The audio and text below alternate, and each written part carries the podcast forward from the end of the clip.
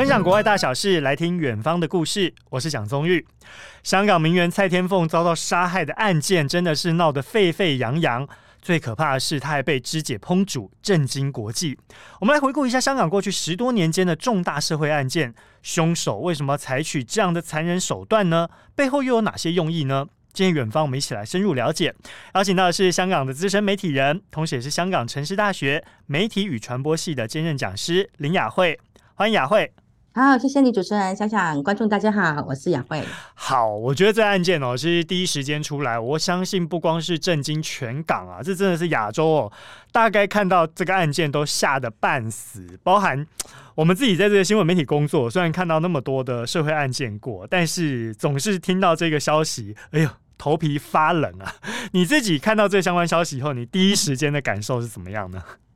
也是跟你一样很震惊，很觉得为什么会发生这么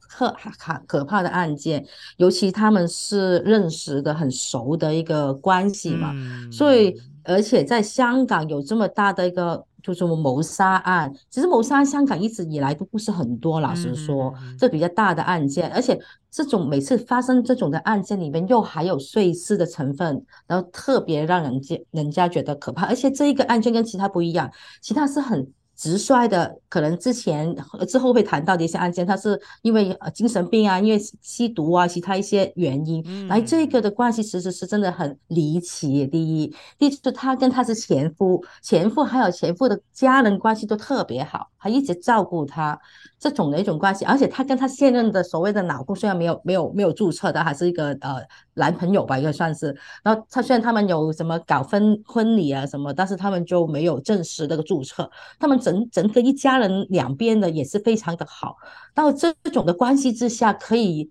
动一杀机而把他杀了，还要碎尸，确确实是让人蛮蛮可怕的，而且还有很多的案情，其实还可能还没有。揭发出来了，真的是往后到底是什么原因？除了这种的这种的，因为谋财害命之外，还有其他的？真的要看警方或者之后法庭的进一步的一个调查。因为现在到目前为止，他这个呃蔡天凤的一个双手跟身体部分还是没有找到，相信应该也找不到，因为他那。个地方是在那个垃圾区里面，过往几家几宗的香港大型的这种碎尸案，他们放在这种呃堆填区啊、垃圾的一些收集区，都根本是找不到尸体，所以应该是还是找不到身体的。当然，到底他们两家的一个两个老老公、老公跟男朋友的那种关系，其实还有很扑朔迷迷离吧，可以这样说，其实蛮震惊的，在香港。这种案件没有错，因为这个被肢解以后，大家要去找这个遗体的残肢的部分，确实是很有难度的。我们也看到，其实新闻报道包含这个香港警方哦，虽然动员了很多人力，可是在这个垃圾山里面，哇，真的是大海捞针哦，恐怕要找到的机会也是微乎其微。其实我相信，不光我们看新闻都觉得说是毛骨悚然以外，嗯、其实我觉得对于案发地点周边的居民，应该压力也不小。这个在香港北边大埔区的龙尾村，哎，其实当地。人口应该也是算不少啦。你自己有没有那边的朋友，呃，或者说认识的朋友也住在那附近？然后对于这案件，会不会觉得，哎呦，这个案发现场、命案现场就在我们家附近，然后觉得内心毛毛的，生活都不是太自在？有这样的情况吗？呃，我没有人住在那边，但大埔那一边还是有朋友在附近住。嗯、但其实大埔这个龙尾村是比较。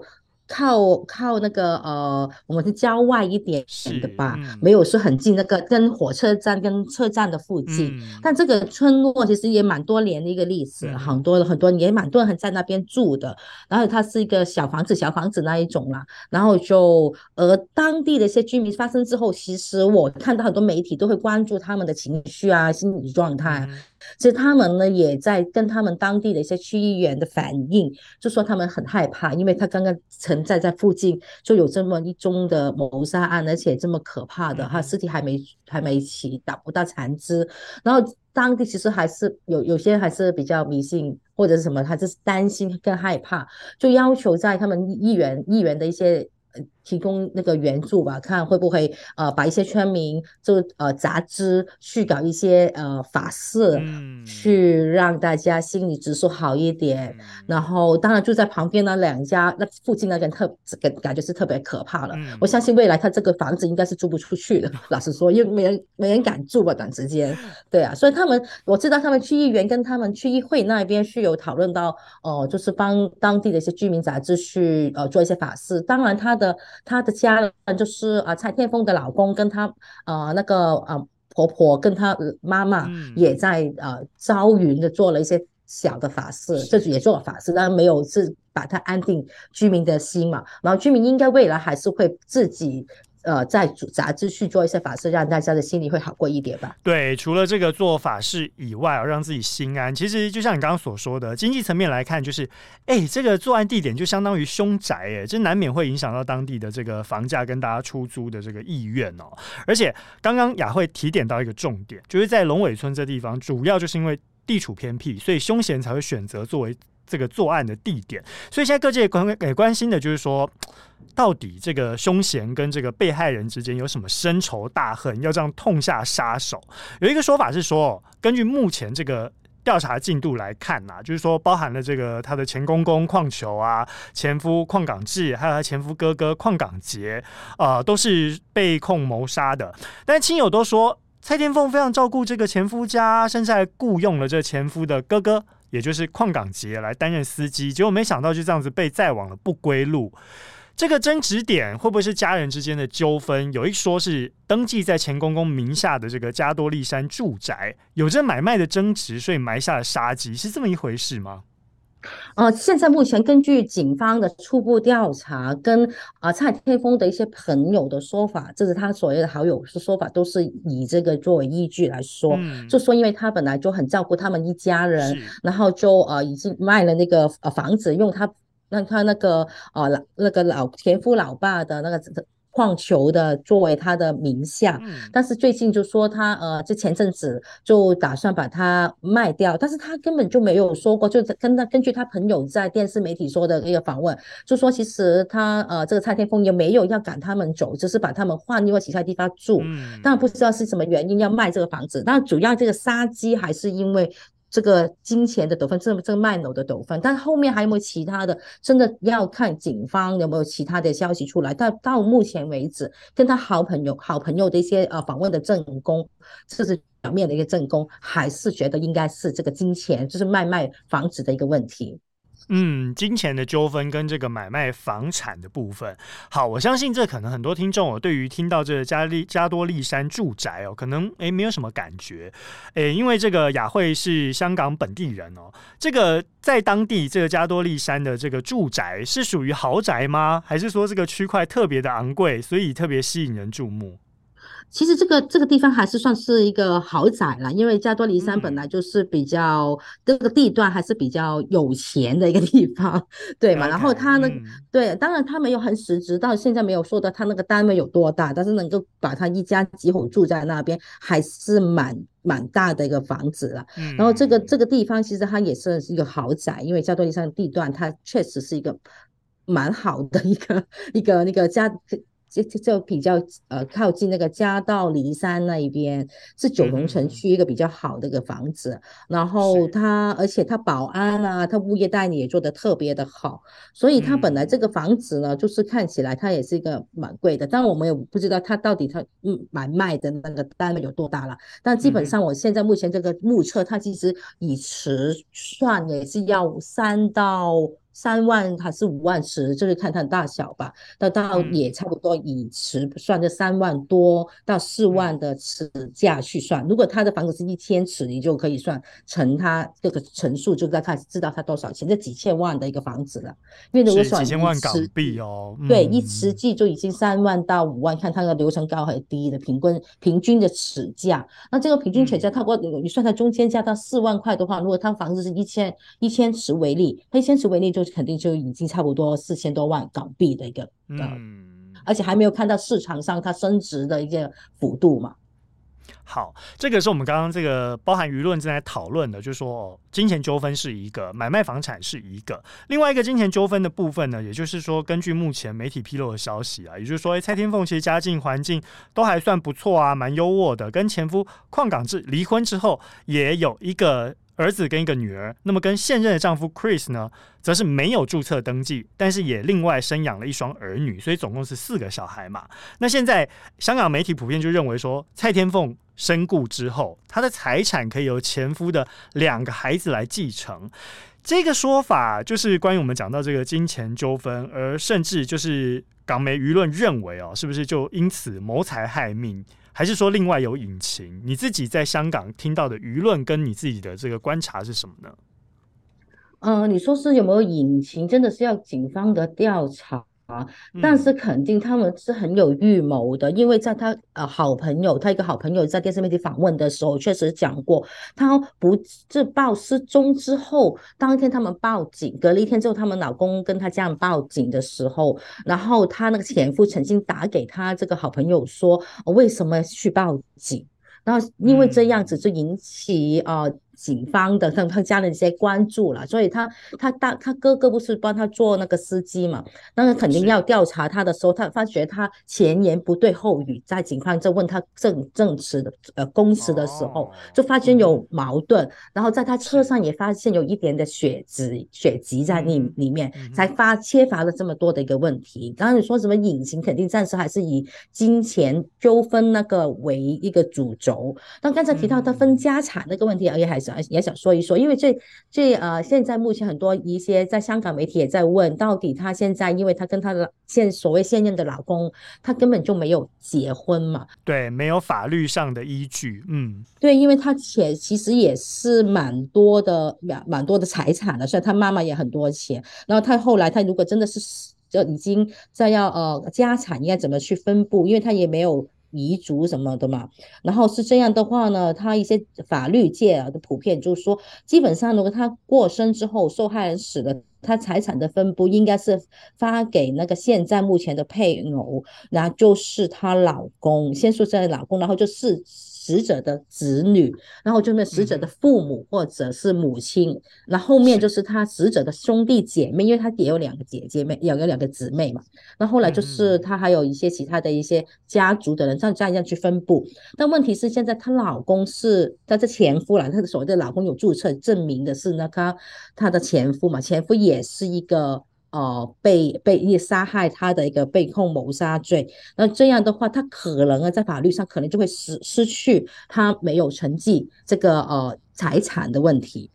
嗯嗯嗯，好，这样子说，其实大家应该就会比较能够接近所谓的法律依据了，因为香港跟这个台湾的部分在继承的部分其实是比较接近的，就是说，哎，先是子女，然后其次是父母，再来才是你的呃。周边的这旁系血亲的兄弟姐妹，那至于你说配偶的部分，因为他可能会是这个主嫌之一，所以呢，如果最后等法庭判决呃出炉之后，那他也被裁定有罪，那他自然就没有办法去继承这相关的财产。也就是雅慧刚刚讲的，就是目前这几个主要的前夫家的这个主嫌哦，包含他的前公公矿球啊、前夫矿港志啊，跟前夫的哥哥这个矿港杰都已经被收押了。那这个实际案情到底怎么样？但是要等这个法庭审理之后才能够水落石出。不过我们回到案件本身来看哦，这案件之所以骇人听闻，真的是因为行凶的证物当中，警方查到的包含了有这个刀具啊、电锯啊、碎肉机等等。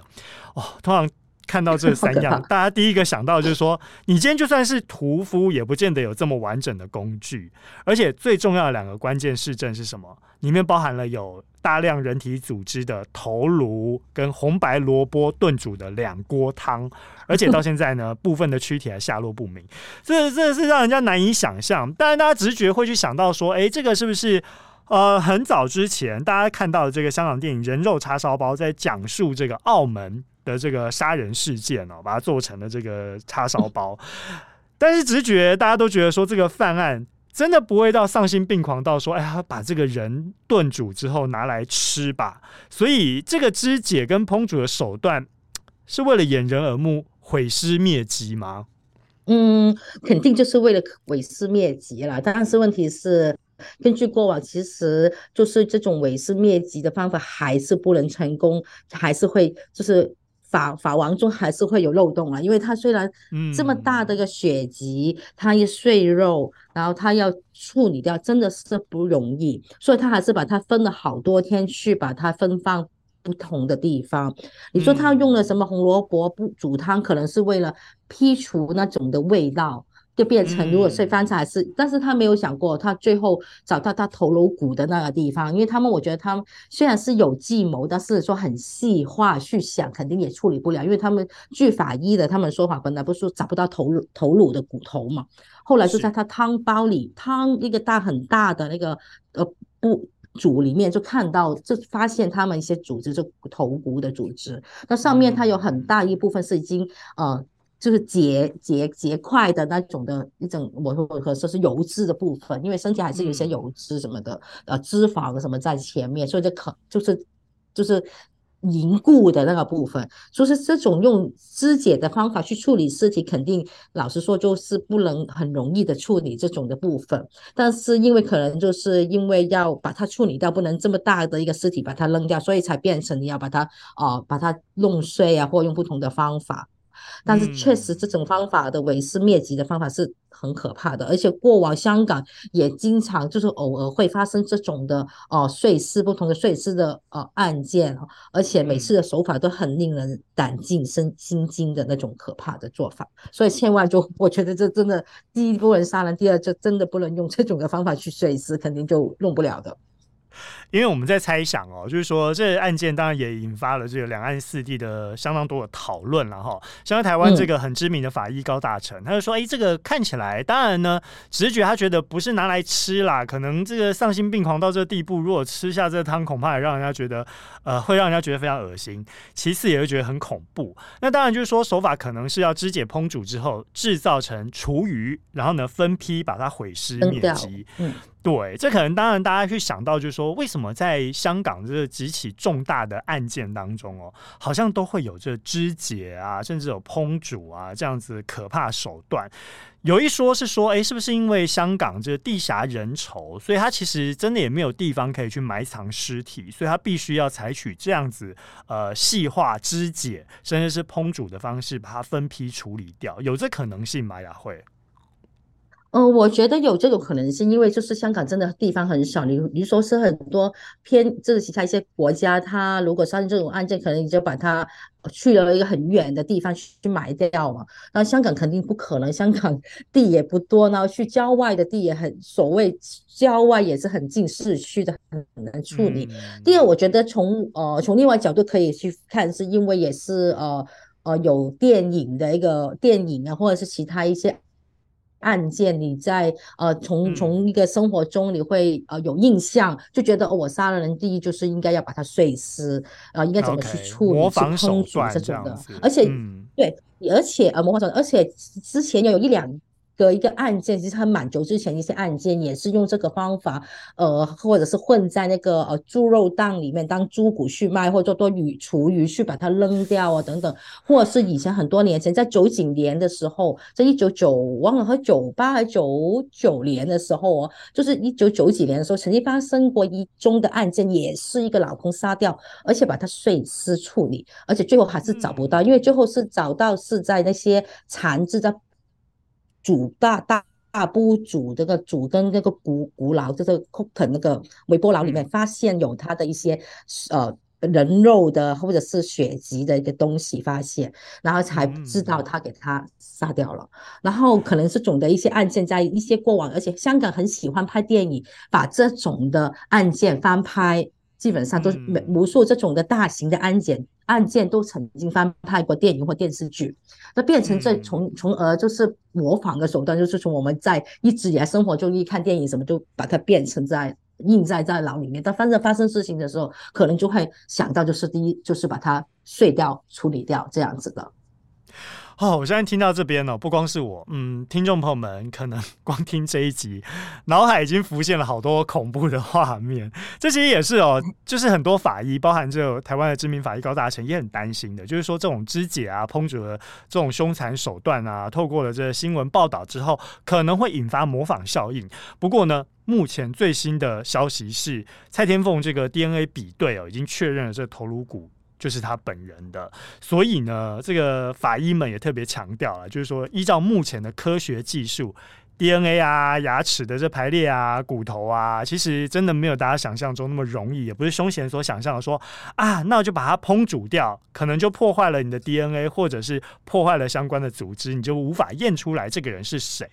但是如果根据现在最新的技术，看来真的是法网恢恢，疏而不漏，还是要呼吁有心人千万不要以身试法，因为这手段实在太凶残了，而且最后还是会被这个警方跟法医们给破解。所以呢，嗯，这案件大家听过也作为警惕。当然也千万不要心存歹念了哈。刚刚雅慧跟我们提到，就是说类似像蔡天凤这样不幸遭遇，其实香港过去十多年来也有很多个案例。那么这些案情实在是太骇人听闻了，包含就是说你刚刚讲的被翻拍成电影啊或改编之后，其中包含了二零一五年时间近一点的，大家应该比较有印象的是郭富城主演的是《踏雪寻梅》，其中讲的呢就是二零零八年这个援交少女被肢解的案例。那我们来回顾一下这个过去哦，再来二零一三年比较知名的，我问过香港的朋友们，也说的是二零一三年这个在大角嘴的碎尸案就被改编翻拍成了《正义回廊》。那其中的这个凶嫌周凯亮，他到底是怎么样痛下毒手来杀害父母呢？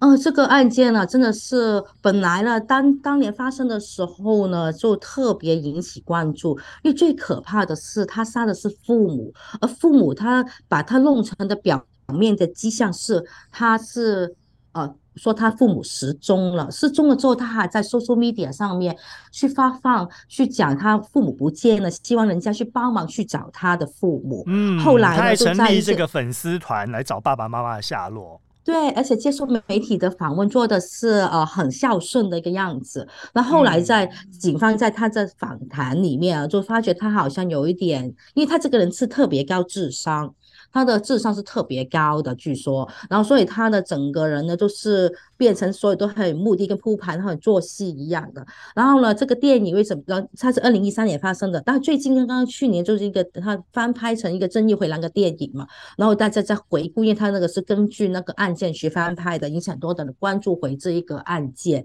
然后再引起很多的讨论。因为这个案件它本来涉及是两个人，一个是周凯亮，一个是他的朋友姓谢的一个朋友。朋友，但后来姓谢的朋友，他最大的分别是他这个周凯亮是特别高智商的，他智商特别高，而他这个朋友呢智商特别低，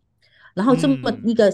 一个很聪明的跟一个很啊很没有这么聪明的人呢就放在一起，然后呢后来呢最大的讨论点就是说，到底姓谢的那一个人他的朋友有没有杀害？然后最后这个人呢是没有没有没有判刑的，然后无罪释放，因为他有很多的原因。因为他一开头的时候呢，就说他自己是没有杀人，而且警方在他调查的呃在虚报他的里面，就是问了好多次，他一开头都没有说过他自己是杀人协助杀人，就他的姓谢的朋友。那后来在最后一次的可能是呃呃警方不知道什么的。原因啦，就是令到他那个当事人呢，就说他自己是有承认杀人，后来把他这条罪也放上去判刑，就打算去放上法庭去判。那后来呢争议点就是他上诉里面呢，姓谢这个朋友上诉里面就说他。呃因为警察的逼供，令到他呢，就是呃，就很多的原因，他疲劳啊，因为他不给他休息啊什么，然后后来呢，就说他真的承认是杀人。但后来呢，法官呢跟陪审陪审团就决定在讨论之后，就觉得他是因为警方的错误去引导他说他被杀，这杀的杀的人，所以就判判他无罪释放。嗯、但他周凯亮就因因为他虽然说呃，他一开头说。偏到自己是啊、呃、没关系，他是找爸爸妈妈，但是后来还是给警方啊、呃、打破了，就是他也是承认他杀人了，所以他变成他肯定就是终身的啊、呃，要判那个罪行了。所以这个案件最讨论点就是说，他另外这个朋友到底有没有杀人？因为他自伤自伤的程度差的特别多，对。这样子的个案件，嗯，嗯，好，也就是说，周凯亮最后是被判无期徒刑了。那么加上他是因为他主导全案哦，所以呢，就最后成为了这个主要的凶嫌啊。这个讨论点真的就是，不管你到底有没有伙同这个朋友哦去杀害自己的父母，不管你的 IQ 高低，真的是都不能够失了人性啊！哈，所以周凯亮这个案件呢，真的也是给大家作为一个参考。但是呢，其实说到这个。啊，肢解的部分呢，其实周凯亮的手段实在是到最后也是会呃人神共愤啦，因为他这个是不光是自己的父母亲，他还把他肢解了遗体，甚至弃置这尸块，也打算是要分批处理掉。但是就像我们刚刚前面讲的，法网恢恢，疏而不漏，最终不管你的智商有多高，还是会被警方突破心防，甚至可能周凯亮自己也过不去自己心里的那一关，所以呢，还是得承认他犯下这样的重案，毕竟呢。啊，双手弑亲这件事情，恐怕在华人社会，甚至是全世界，都是被人道价值所不能够认同的了哈。但是当然也有一些情况是不一样的。现在在二零一七年，香港也发生了这妈妈杀害女儿的案件，这又是怎么一回事呢？呃，其实周凯亮这个跟这个妈妈被杀害的案件，两个案件啊，最大的一个分别是，周凯亮在清醒的状态去杀他的父母，有预谋的，而且是联合他的所谓姓谢那个朋友，嗯、而且他虽然骗过骗过警方开头，到后来他在一个他自己的一些 WhatsApp 的群组上面去一些打，他很喜欢打游戏，去承认自首杀人，但是跟、嗯、呃旺角这个这个旺角那个呃一二。二零一七年那个伦常的惨案不一样，他死的虽然是个十二岁的个女童，但问题是她妈妈是有精神病的，最后被裁裁定她是有精神病，而且是因为吃了冰毒。呃，变成神志失常，而把他杀了。很多人的一些讨论点就是说，他妈妈讨论到他当初觉得他那个女儿是哦，类似怪兽，因为他可能吸了毒，就觉得这个是一个怪兽，然后他要把他砍到杀掉。当然，他手法比起他更为凶残，因为他住在汤房，最可怕是汤房附近还是有不同的人住在一个汤这个房屋在。呃，把他分开很多个房间住一家人，然后他呢，呃，把他的撕碎啊、撕块都放在整个房子不大，周围都有，然后他把他的头脑跟那个子宫啊、身体都放在那个电饭电电煮包的里面，然后而且电窝里面，而且是他是神志非常的失常，抓的时候，而且一直都不承认有这个事情发生。然后当然这个女女生还是蛮惨，她本来就是一个做夜场的一个女人，然后她这个对，然后她也有吸毒的习惯，所以跟很大的分别是，她周凯亮这个案件她是比较清醒的状态去犯案，而这个呃母亲呢，这个呃二零一二年这个母亲呃杀女儿十二岁女童，啊当然女童特别惨呢，就是。十二岁，而且她来到香港，她是新移民来到香港，她读书还蛮不错的。呃，据根据他他之后，她不是一些报道说她其实读书还不错，她就在他好像六年级的时候，小学六年级，那他因为她妈妈吸毒的问题而变成去杀掉这个的她的女儿。当然，他现在目前她的。妈妈也是啊、终身，她不是终身囚禁，因为她现在因为精神的问题，所以呢就啊啊、就是法医跟那个证呃法官呢就判断她要无期徒刑，在医院内就是在呃精神病院里面住一辈子。这样子，暂时就是这个、嗯、这个情况，所以他是精神失常，而且经常跟的朋友跟男朋友说他是鬼上。鬼上身的感觉，弄得非常之可怕，嗯、所以就呃，其中两件中两件案件的还是碎尸，当然两件案件的背后是有点不一样，一个是精神失常，一个是精神状态很好的状态之下去杀人的。对，其实这一起人伦悲剧让我们看到是什么？就是说吸毒之后产生了妄想哦，甚至还把自己女儿肢解以后哦，把这个。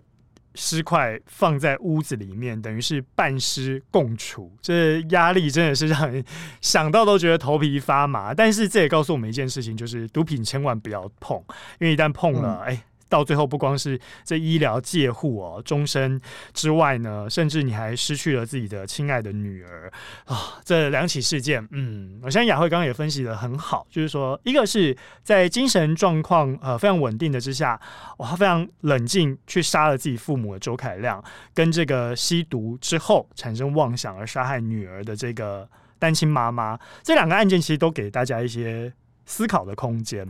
另外呢，我们最后要来讨论的一个案件是，香港在二零一五年有出现过第一宗没有尸体、没有认罪、没有佐证的谋杀入罪案例，这是怎么一回事呢？哦，这个案例也特别。就是特别有争论点，而且他刚刚最后判刑，啊、呃，就推翻判刑变误杀罪，误杀罪的时候是刚刚发生蔡天凤案，他的呃他的一一家人他要上庭的第一天了，这个提堂的第一天，嗯、然后他当天就是这个人就不就最后把他放出来，因为他这个案件是这样的，他这个人呢，呃，犯罪那个人他是一个上市公司的董事，证券公司有钱的，后来就碰上一个女公关，那个女公关呢，她是蛮漂亮的，然后内地夜总会的。女公关，夜总会女公关，然后他们就一见钟情，然后她老公呢，这个这个这个董事就为她买了一个房间给她住。后来就是因为她，据说她老婆就是原配知道她老公不忠，然后就吵架。然后后来她应该她这个呃这个这个被告，她应该是还是忠于她老婆，就跟她的情妇呢就呃。跟他说他可能要分开啊什么的，然后后来的情妇就很激动啊，他们就推推推推让让，吵架的时候的错手杀了他。那后来他杀了他之后呢，当时就是很，因为他是已经二零一一年的时候去谋杀他，那案件判了好多年，你看都差不多九年以上。然后他之前呢，就在在案案情里面就透露透露很多细节，就说他呃跟他吵架，然后就把他用尼龙带带。运走了尸体，那运走尸体，他去了，就是啊、呃，去了一些张俊澳的一个垃圾的堆填区里面。那因为他后来就是因为他这个情妇的兄长发现他妹妹不见了，就报警。那后来就警方就肯定去捕他这个董事了嘛。那去捕这个董事，这这这个被告，那被告后来就承认了自己的谋杀罪，这承承认自己杀害了这个呃情妇，但是因为。对，然后他所有警方当年呢是也是去了堆填区里面去翻翻一堆一堆的垃圾，去希望找到这个尸体，但后来是完全找不到，唯一的证供就是只是靠他这个不见了，而且他这个被告就承认了是杀了他。那当初呢，我们是曾他们曾经用很多有几我们三度去受审，然后去去到陪陪陪审团那一边呢，就是刚刚拖到最近，就是前阵。子才说到哦，讨论觉得他应该是被误杀，因为他那时候呢退庭商议之后判他谋杀罪不成立，误杀罪是成立。因为最大的讨论点是探探讨是他跟他这个情妇在吵架的时候，情妇特别的激动，然后后来特别激动之后他才犯案的。嗯、然后因为呢，为什么把他放？因为他已经在关押了这么多年，所以当他判。误杀罪的时候，我们从他的啊量刑啊刑呃量刑点去考量，就六到九年，已经过了九年，就把他放了出来。嗯，好，所以这个案件其实值得观察的是说，他在二零一五年第一次受审的时候，当时诶没有找到这个尸体，然后他也不愿意认罪，他。拒绝承认杀人，然后也没有佐证的情况之下，被判谋杀罪，这是让大家觉得诶疑疑点的地方。但是到了三审之后呢，他自己又翻供承认了说，哦，他有杀了他。结果呢，陪审团最后就是判定了哦，谋杀罪不成立，然后变成了误杀罪。其实这一个案件也成为香港司法史上第一宗非常值得让大家去探讨的一个案例哦。哦，对呀、啊，对呀、啊，因为其实这个案例就是因为没尸体，但是没有尸体案很很多年前也曾经发生过没有尸体案。这没有尸体案问题是他呃当年那个一个案件是呃老婆杀老公，真的好多年前了，他他也提过。他杀的时候呢，就是因为他处理的干干净净，也是没有尸体但问题上，他还是有血迹在家里发生，因为他当时连他的呃凶的行凶的工具都把他全都扔掉了。但问题是后来是他跟他女儿，他是大他。老婆杀老公，后来他女儿大女儿呢，发现他老爸不见了，去打算报警，然后在跟他一些家人提查询之后，就发觉他老妈是杀了他杀了他老爸，而且他老妈也是有目的的，还有把还请了其他人去把他这个老公去把他禁锢、抓了、绑架。然后他再把他杀掉啊，还有把他分尸啊什么的。那这个也是一个碎尸案，但是他当年也是一个没有很多尸体跟佐证的情况之下被判刑，但因为他还是最后这个呃这个老婆当年他最后还是呃被判，因为说他精神有问题，因为他。她跟她老公关系不好，是长期受压的。但在受压的情况之下，还是精神不正常去杀她老公。后来她现在目前当年呢，这一九八八年发生的一个案件呢，然后最后还是判她在精神病院度过一生的。嗯，所以还是蛮，就是这个也是呃，当年呢蛮大的，是香港十大奇案之一。因为后来呢，这个这个这个他居住的地方一直都说是香港最最凶的一个凶宅。对，非常凶的凶宅，然后在案发后两年，后来就有人就很低价去卖了。后来呢，最前几年还是有人在讨论哦，这个这个最。最凶的一个凶宅里面，它到底有升值还是还是升值 还是怎么样的情况？就是它价格的一些变动，还是引起香港很大的关注。那后来呢，据说呢，这个呃，他这个被告啊，当年就接受呃精神病院的治疗嘛，然后他后年呢都说他精神病院医好了之后呢，还是让他释放的。但是释放的时候呢，没有很多媒媒体的报道，到底是真的释放还是没有释放，还是有其他的一些在精神病院就没有很大的一些跟。的情况，在这个案件当年也呃拍了很多的电视的剧、电视剧跟电影跟小说去谈到这个个案件的，嗯，就还蛮引起蛮大的关注。好，雅慧今天跟我们分享了这么多哦，这十多年来的，现在已经跨到一九八八年的案件哦，甚至十大奇案，都可以发现一件事情，就是说，你今天凶嫌就算在用尽心力去灭证。到最后呢，还是会有血迹反应啊，或者是其他相关的呃这个罪证被警方找到，甚至是突破。那么到最后呢，也就会成为一个重要的，虽然是奇案，但也是被警方破案。这也告诉我们什么呢？嗯，人在做，天在看，还是一句法网恢恢，疏而不漏。大家还是不要以身试法，这些案件都可以我们当做一个很重要的参考。好，雅慧，最后想请教你一个问题：你现在在学校任教哦，你特别。碰到这案件，学生们有没有跟你特别讨论这一起案件呢？嗯、呃，我有把这个案件作为一个呃学历啊，然后去让他们这个案件去跟他们去分析媒体的报道。如果从我们香港媒体来说，嗯、因为他案件已经差不多是放在法律上的程序，如果在法律上的程序的话，我在媒体上面从新闻角度也不能去探很大的部分去探讨到底是啊、呃、里面一些细的一些情况，尤其他们一些心理案件。嗯、而且在如果他真的要判呃准备在审判，因为审判还是要蛮长的时间。就看你刚才那个刚刚释放的杀情妇案，还是用了九年时间嘛？那陪审团肯定是很很累的，很一个很长时间的一个去处理嘛。然后徐从从呃教学的角度来说，这个是蛮大一个案例。然后从什么采访的角度角度啊，新闻的价值啊，他们在媒体上的一些报道的导导。呃，我是道德上面要怎么处理呢？也是我们一个关注点。而且因为假的，现在 social media 的报道很多，也有人说，也有一些不是真还是假的一些呃偏一点的小报去报道说，她其实她老公，她现在的老公，她前任的前夫，其实也有一些关系的，是到底情人关系还是什么很密切的关系也不知道，只是说的他们他两个两任的。啊，老老老公也是很关系密切的。然后到底如果从媒体，我们做新闻的角度，肯定就要平衡这种的到底是假的新闻还是不假的新闻，我们肯定要比较小心处理。这根据我我我教书的情况，就是我希望学生在这个案件上面报道的时候，如果跟进报道的时候，还是要根据法律的依据，跟一些啊警方的调查的线为一个基础来报道，会比较好一点。当然，媒体上还有很多不同的片片面面的一些啊报道了，但是还。还是要小心的处理的，这个是肯定在媒体在我们在学媒体上面要比较小心的一个方法。嗯，对，特别是现在社交媒体哦特别的发达，那么大家取得资讯的管道也特别的多。那么当然呢，就是说大家在看新闻或者说呃这媒体从业人员在报道新闻的时候，当然还是不能够背离这个司法的原则啦。当我们今天探讨那么多社会重大案件，其实最重要的是什么？警示的作用还是希望大家还是存好心啦不要心存歹念一切都会很好过。今天也非常谢谢雅慧来到我们的节目当中那我们远方下一次再见喽谢谢雅慧拜拜。下次再见拜拜。更多精彩的报道请搜寻 vip 大 u 点 com 联合报数位版邀请您订阅支持。